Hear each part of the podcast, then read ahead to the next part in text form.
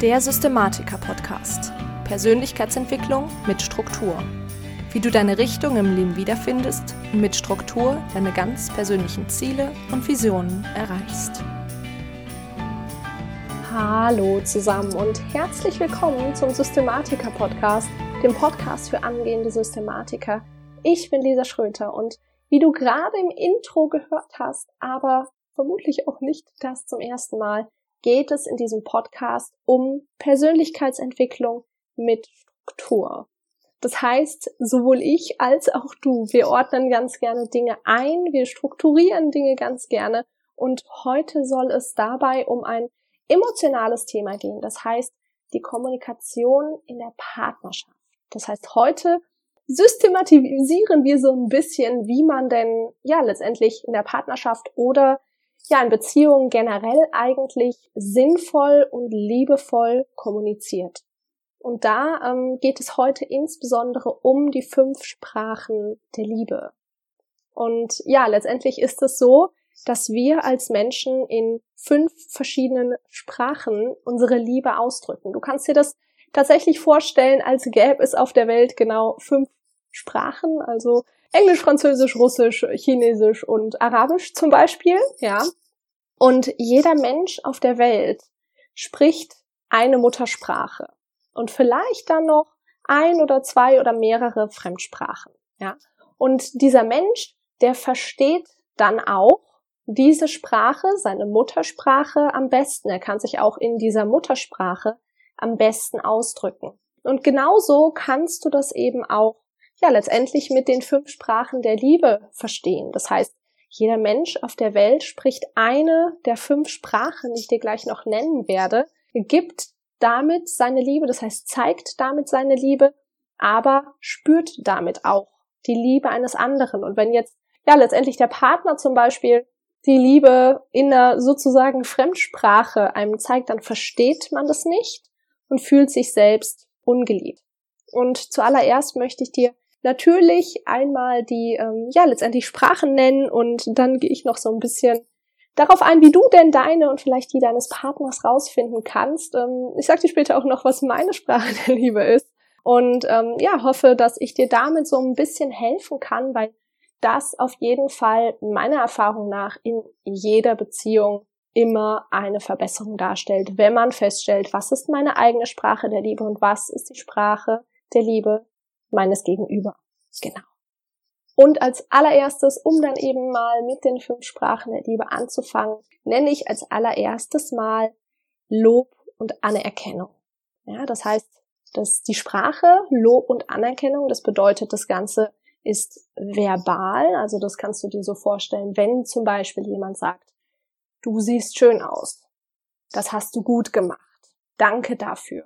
Ja, das heißt, immer wenn man den anderen ähm, ja letztendlich verbal lobt oder anerkennt, dass er da ist, dass er etwas geleistet hat, oder eben auch im Verständnis, wenn man selbst gelobt wird, wenn man gesagt hat, äh, wenn man letztendlich hört, das hast du gut gemacht, das war eine tolle Leistung, super, danke, dass du die Spülmaschine ausgeräumt oder die Wäsche gewaschen hast, ähm, ja, oder letztendlich vielleicht noch irgendwas bei der Arbeit.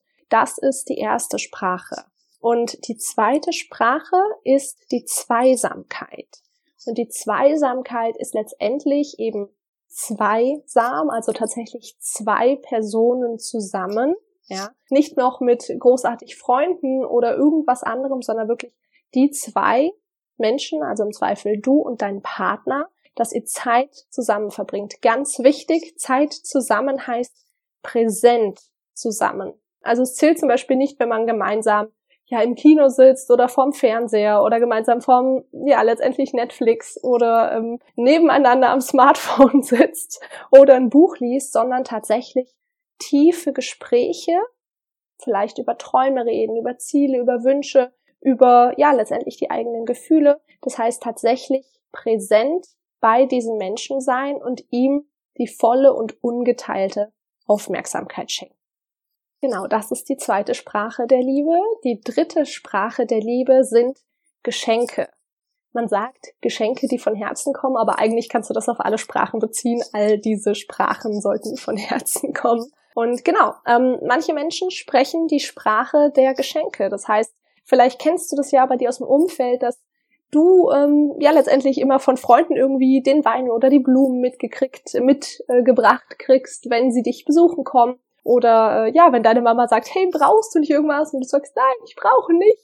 Und dann sagt Mama, ach komm, ich habe hier das und das noch für dich, ne? Ähm, dann ist das ein ziemlich eindeutiges Zeichen dafür, dass dein Gegenüber die Sprache der Geschenke spricht, aber andersrum genauso, wenn es dir so geht, dass du dir super gerne irgendwie ja letztendlich Gedanken machst, was könnte für denjenigen persönlich ein ganz tolles Geschenk sein. Wenn du da auch relativ kreativ bist, wenn du das Ganze gerne einpackst und dir das schenken, also das materiell schenken und übergeben, wahnsinnig viel Freude macht, dann ist das letztendlich ein Anzeichen dafür, dass du die Sprache der Geschenke sprichst. Die vierte Sprache der Liebe ist die Hilfsbereitschaft, also die Liebe zeigen, indem man etwas tut. Ja, also indem man letztendlich bestimmte Tätigkeiten ausführt. Also das ist das ganz klassische so im Haushalt helfen. Also ob das jetzt eben, wie ich es vorhin genannt habe, irgendwie das Bett machen, die Spülmaschine machen, der äh, den Einkauf abnehmen oder das Auto putzen ist. Also alles, wo man dem anderen Arbeiten abnimmt. Ja. Und das eben ja letztendlich auch von Herzen. Das ist dann Hilfsbereitschaft, also die Liebe zeigen durch bestimmte Gesten. Und dann als fünfte und letzte Sprache der Liebe gibt es die Zärtlichkeit oder das Körperliche. Da gibt es einmal natürlich fällt darunter der Sex, ja, also alle sexuellen Handlungen, aber vor allen Dingen eben auch alles, was, sag ich mal, vorher kommt oder darüber hinausgeht. Also das Kuscheln, das Händchen halten, umarmen, also alles, was da letztendlich ganz, ganz wichtig ist, ähm, all das Körperliche. Ja, und vielleicht kennst du das, ähm, dass du in deiner Familie auch das ein oder andere ganz arg wahrgenommen hast, dass das bei euch präsent war und andere Dinge vielleicht nicht. Und jetzt ist es zum Beispiel eben auch so, dass Kinder eine gewisse Sprache der Liebe sprechen und Eltern natürlich auch. Das heißt aber nicht, dass das immer dieselbe Sprache sein muss. Das heißt, es kann sehr, sehr gut sein, dass zum Beispiel die Eltern oder ein Elternteil Hilfsbereitschaft als Sprache spricht, ganz, ganz viel für die Kinder immer macht, aber zum Beispiel, ähm, ja, dadurch vielleicht auch, oder weil einfach das Bedürfnis nicht da ist, nicht so die Zeit für Zweisamkeit ist. Und wenn das Kind jetzt aber die Sprache der Zweisamkeit spricht, dann kann es sein, dass es sich, ja, letztendlich dann, wenn es älter ist und nie wirklich reflektiert und dann anfängt zu reflektieren, das aber früher eben nicht gemacht hat, dass es dann sich so fühlt, als wäre es nie geliebt worden. Fakt ist aber, dass quasi alle Eltern ihre Kinder lieben, aber man im Zweifel eben nicht dieselbe Sprache spricht. Genau. Und das Ganze kannst du eben natürlich insbesondere auch auf deine Partnerschaft ausweiten. Das heißt, da kannst du dann damit letztendlich eben ganz, ganz viel arbeiten und ja, vielleicht hast du gerade schon so ein bisschen gemerkt, ähm, ja, letztendlich, was für eine Sprache du vielleicht sprichst, was für eine Sprache deine Eltern, deine Geschwister, aber vielleicht vor allen Dingen auch dein Partner spricht. Und ähm, was du da vorher noch beachten musst, ist vor allen Dingen, dass das Ganze ja letztendlich sehr positiv sein kann mit der Sprache der Liebe, aber sich auch sehr negativ auswirken kann. Also wenn du jetzt zum Beispiel jemand bist oder wenn dein Partner jemand ist, der ähm, Lob und Anerkennung als Sprache der Liebe hat, du aber jetzt vielleicht aus einem Elternhaus kommst, wo das nicht gesprochen wurde, ja, vielleicht wurde da sehr, sehr viel kritisiert und für euch ist das auch alles in Ordnung und euch hat das gar nichts gemacht und du findest es vielleicht sogar sinnvoll, in gewissen Punkten Kritik zu äußern, dann kann es letztendlich sein, dass, ja, du deinen Partner kritisierst und das ihm sehr, sehr weh tut und er sich dadurch nicht geliebt fühlt. Nicht natürlich, weil du ihn nicht liebst, sondern weil ihr einfach verschiedene Sprachen sprecht. Und genauso, wenn du, ja, letztendlich, wenn dein Partner zum Beispiel die Sprache der Zärtlichkeit sprichst und du nie gelernt hast, körperlich jemanden zum Beispiel zum Armen, Händchen zu halten, etc., ja. Also du kannst das ähm, letztendlich auf alle Sprachen der Liebe beziehen und da einfach mal so ein bisschen ähm, gucken, was spricht denn mein Partner, was spreche ich denn und wie kannst du das insbesondere machen? Ähm, es gibt ein Buch, das heißt auch die fünf Sprachen der Liebe. Ich verlinke dir das natürlich unten in den Show Notes. Wie gesagt, vielleicht hast du jetzt schon so ein bisschen eine Idee. Das ist auf jeden Fall schon mal ein guter Hinweis. Aber in diesem Buch gibt es auch einen Test. Ja, das heißt, am Ende des Buches, nachdem du das Buch gelesen hast, gibt es so einen kleinen Test, wo du rausfinden kannst, was ist deine Sprache, wo dein Partner rausfinden kann, was ist seine Sprache der Liebe. Und wenn du jetzt nicht warten willst, bis du dir dieses Buch gekauft hast oder wenn zum Beispiel vielleicht dein Partner diesen Test nicht machen möchte, dann nicht verzagen. Es gibt trotzdem noch einige Möglichkeiten. Und zwar könntest du als allererstes mal dir die Frage stellen, wie bringt denn mein Partner oder generell die Person, bei der ich das wissen möchte, Liebe gegenüber anderen am häufigsten zum Ausdruck? Es ist nämlich ganz oft so, wie wir ja letztendlich eine Sprache verstehen, so sprechen wir sie auch. Ja, also wenn wir zum Beispiel Hilfsbereitschaft haben wollen, sozusagen, und uns dann geliebt fühlen, dann sind wir auch ganz, ganz oft hilfsbereit. Okay? Das heißt, du kannst als erstes mal gucken, wie bringt diese Person gegenüber anderen am häufigsten die Liebe zum Ausdruck. Als zweites kannst du dich fragen, worüber ein sehr gutes Indiz beklagt sich diese Person am häufigsten. Das ist das, was ich gerade so ein bisschen angesprochen habe, dieses du meckerst immer nur an mir rum, nie bringst du mir irgendwie Blumen mit oder du nimmst mich nie in den Arm, ja? Oder du hilfst nie im Haushalt und dann Zweisamkeit, du hast nie Zeit für mich. Also ähm, das ganz, ganz gutes Indiz dafür, was der andere für eine Sprache spricht. Und als drittes kannst du dich fragen, worum bittet diese Person am häufigsten? Und das ist quasi so ein bisschen die abgeschwächte Form der Kritik. Das heißt, dass du da eben sowas hörst wie, ah, ich würde mich so freuen, wenn du mich mal in den Arm nimmst oder mal mit mir Händchen hältst oder mal Zeit, wir zum Beispiel gemeinsam ein Wochenende verbringen oder ähnliches. Genau.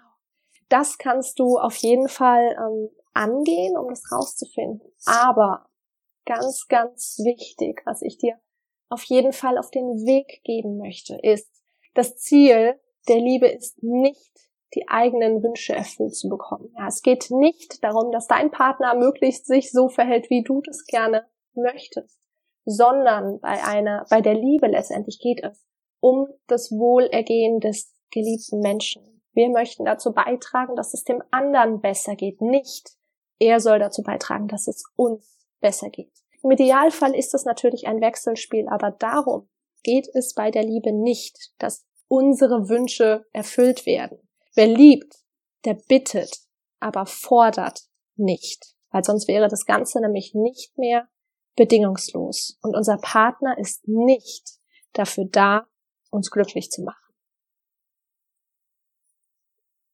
Genau. Das war mir sehr, sehr wichtig zu sagen, weil das ganz, ganz oft falsch verstanden wird in der Partnerschaft und dann auch, wenn man dieses Tool hat, dann sagt, ah, lies doch unbedingt dieses Buch oder guck dir unbedingt dieses Video an, damit die eigenen Wünsche erfüllt werden. Aber so funktioniert Liebe nicht.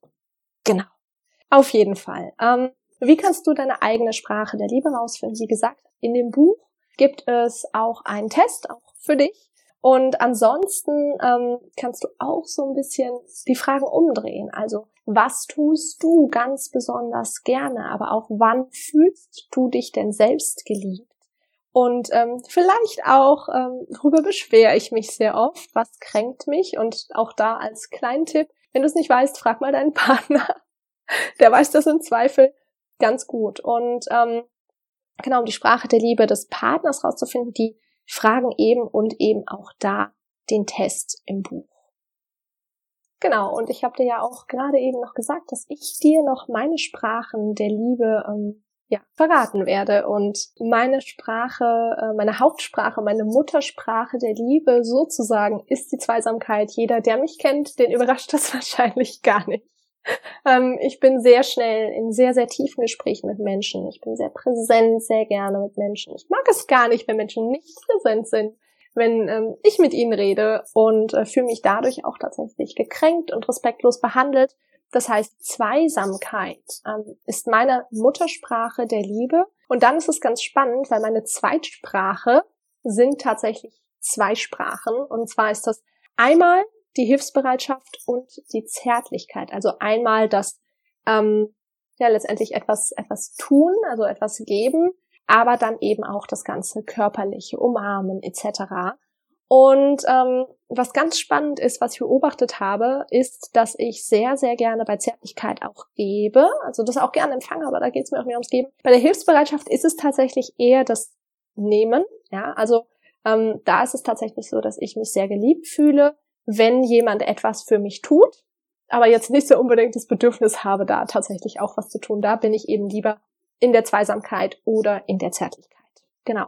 Und das ist relativ spannend, weil mein Mann, bei ihm ist es eben so, dass seine Hauptsprache Lob und Anerkennung ist. Das heißt, das Verbale.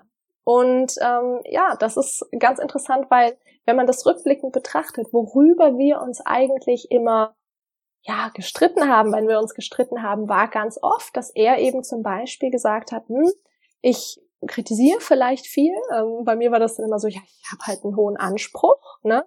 Ähm, aber eben andererseits ich dann auch oft kritisiert habe, du hast keine Zeit für mich oder ähm, mir fehlt die Zweisamkeit. Das war noch nicht mal so ein, du hast keine Zeit für mich, sondern ich will da gerne mehr von. Und ähm, bei ihm ist die Zweitsprache tatsächlich auch Hilfsbereitschaft. Das heißt, da haben wir uns tatsächlich ganz, ganz gut ergänzt. Das Spannende ist allerdings, dass es quasi in diesen Sprachen der Liebe noch ja so eine Art Dialekte gibt. Und ähm, auch hier wieder als Beispiel tatsächlich uns, weil bei der Hilfsbereitschaft kann man eben sagen, okay, zum Beispiel Haushalt, ja.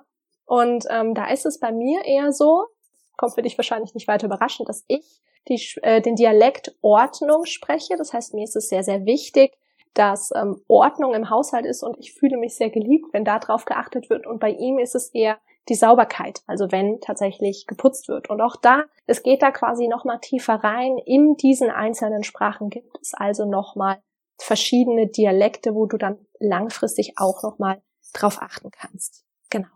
Und ähm, zum Schluss möchte ich dir noch ein kleines Spiel mitgeben, was du allerdings auch wahrscheinlich nochmal ein bisschen intensiver erklärt, in dem Buch findest. Und zwar ist das das Liebestrankspiel. Also der ähm, Autor geht davon aus, dass jeder Mensch so einen Liebestrank hat und der ist quasi gefüllt oder nicht, je nachdem, wie geliebt man sich gerade fühlt. Und in einer Beziehung empfiehlt er, einfach um sie zu verbessern und so ein bisschen rauszufinden, was mag der andere, was mag der andere nicht, dieses Spiel zu spielen. Und da kannst du letztendlich einfach mal einen Monat lang dreimal die Woche dieses Spiel spielen. Das heißt, du redest mit deinem Partner darüber und fragst ihn dann, wie voll ist denn dein Liebestrank heute auf einer Skala von eins bis zehn und dann fragst du, was kann ich heute tun, um ihn zu füllen? Oder was könnte ich heute tun, um ihn zu füllen? Ja. Und das kannst du letztendlich machen, um so ein bisschen rauszufinden, was möchtest du. Das kann im Wechselseitigen sein, muss aber nicht. Wie gesagt, kein Fordern, sondern ein Bitten. Und ähm, als zweiten Punkt, das kannst du währenddessen machen, wenn er dir das immer wieder sagt. Du kannst eine Liste anlegen mit ungefähr 20 Dingen, die er vielleicht währenddessen sagt, worüber er sich freuen würde oder ihn vielleicht sogar bitten, so eine 20er Liste zu erstellen, wann er sich denn wirklich geliebt fühlt. Und auch das kann für dich wieder ein Hinweis darauf sein, was für eine Sprache der Liebe er denn tatsächlich fühlt. Wenn da oft kommt, ich würde mich freuen, wenn du mir Blumen mitbringst oder mal Schokolade oder was auch immer, dann äh, spricht es zum Beispiel dafür, dass er ähm, Geschenke als Sprache hat. Wenn aber viel in Richtung, ja, letztendlich ähm, umarme ich mal, halt Händchen mit mir etc., massiere mich, dann ist es ähm, zum Beispiel ein Hinweis darauf, dass er Zärtlichkeit spricht. Genau. Und genau, ich habe dir ja vorhin schon gesagt, dass du das Ganze eben auch auf dein Umfeld beziehen kannst, beziehungsweise da auf dein Umfeld achten kannst, insbesondere eben deine Eltern. Da habe ich ja gerade eben schon mal so ein bisschen drüber gesprochen und zum Schluss möchte ich dir das Ganze noch einmal kurz zusammenfassen. Alle Menschen auf der Welt sprechen fünf Sprachen der Liebe. Das ist ein, entweder Lob und Anerkennung, Zweisamkeit, Geschenke, Hilfsbereitschaft oder Zärtlichkeit. Und das Ganze kannst du sinnvoll nutzen, indem du als allererstes deine eigene Sprache der Liebe herausfindest und ein bisschen überlegst, was machst du gerne, was magst du sehr gerne, aber was kritisierst du auch oft. Und dann als zweites die Sprache des Partners oder anderer Menschen im Umfeld auch ebenfalls rausfindest und dich da fragst, was bringt diese Person ähm, oder wie bringt diese Person Liebe gegenüber anderen zum Ausdruck worüber beklagt sich diese Person oft und worum bittet sie am häufigsten. Und dann geht es darum zu geben, und zwar so, wie das Gegenüber letztendlich auch versteht. Genau. So, das war's mit der heutigen Podcast-Folge. Mich würde interessieren, was ist denn deine Sprache der Liebe und wann fühlst du dich denn besonders geliebt? Ich würde mich sehr freuen, wenn du das unter dem aktuellen Instagram-Post einfach mal teilen würdest Und wenn dir die Folge gefallen hat und du vielleicht eine Person in deinem Umfeld hast, der dir helfen könnte, dann würde ich mich sehr, sehr freuen, wenn du sie an diese Person weiterleiten würdest. Und am Schluss noch eine kleine Ankündigung. In Zukunft wird, ähm, ja, werde ich den Podcast in so einzelne Kategorien für die einzelnen Lebensbereiche so ein bisschen einteilen. Ähm, das heißt, du wirst in Zukunft Folgen ähm, oder alle Folgen zum Thema Finanzen finden, zum Thema Partnerschaft etc. Möglicherweise ist das jetzt schon fertig. Das heißt, guck einfach mal unten in die Show Notes, wenn du mehr ähm, Folgen zum Thema Partnerschaft finden möchtest. Vielleicht ist das schon integriert oder wird in Zukunft integriert. Und ja, ansonsten wünsche ich dir auf jeden Fall einen wundervollen Tag. Ich bin Lisa und ich freue mich, wenn du nächstes Mal wieder mit dabei bist beim Systematiker Podcast.